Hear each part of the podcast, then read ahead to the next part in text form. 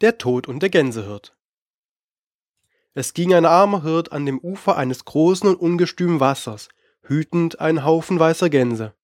Zu diesem kam der Tod über Wasser und wurde von dem Hirten gefragt, wo er herkomme und wo er hinwolle. Der Tod antwortete, dass er aus dem Wasser komme und aus der Welt wolle. Der arme Gänsehirt fragt ferners, wie man doch aus der Welt kommen könne. Der Tod sagte, dass man über das Wasser in die neue Welt müsse, welche jenseits gelegen. Der Hirt sagte, dass er dieses Lebens müde, und bat den Tod, er soll ihn mit übernehmen. Der Tod sagte, dass es noch nicht Zeit, und er hätte jetzt sonst zu verrichten.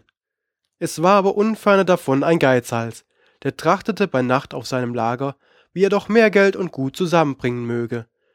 Den führte der Tod zu dem großen Wasser und stieß ihn hinein.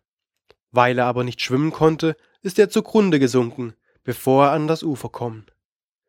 Seine Hunde und Katzen, so ihm nachgelaufen, sind auch mit ihm ersoffen. Etliche Tage hernach kam der Tod auch zu dem Gänsehirten, fand ihn fröhlich singen und sprach zu ihm, Willst du nun mit? Er war willig und kam mit seinen weißen Gänsen wohl hinüber, welche alle in weiße Schafe verwandelt worden. Der Gänsehirt betrachtete das schöne Land und hörte, dass die Hirten der Orten zu Königen würden, und indem er sich recht umsahe, kamen ihm die Erzhirten Abraham, Isaak und Jakob entgegen, setzten ihm eine königliche Krone auf und führten ihn in der Hirtenschloss, allda er noch zu finden.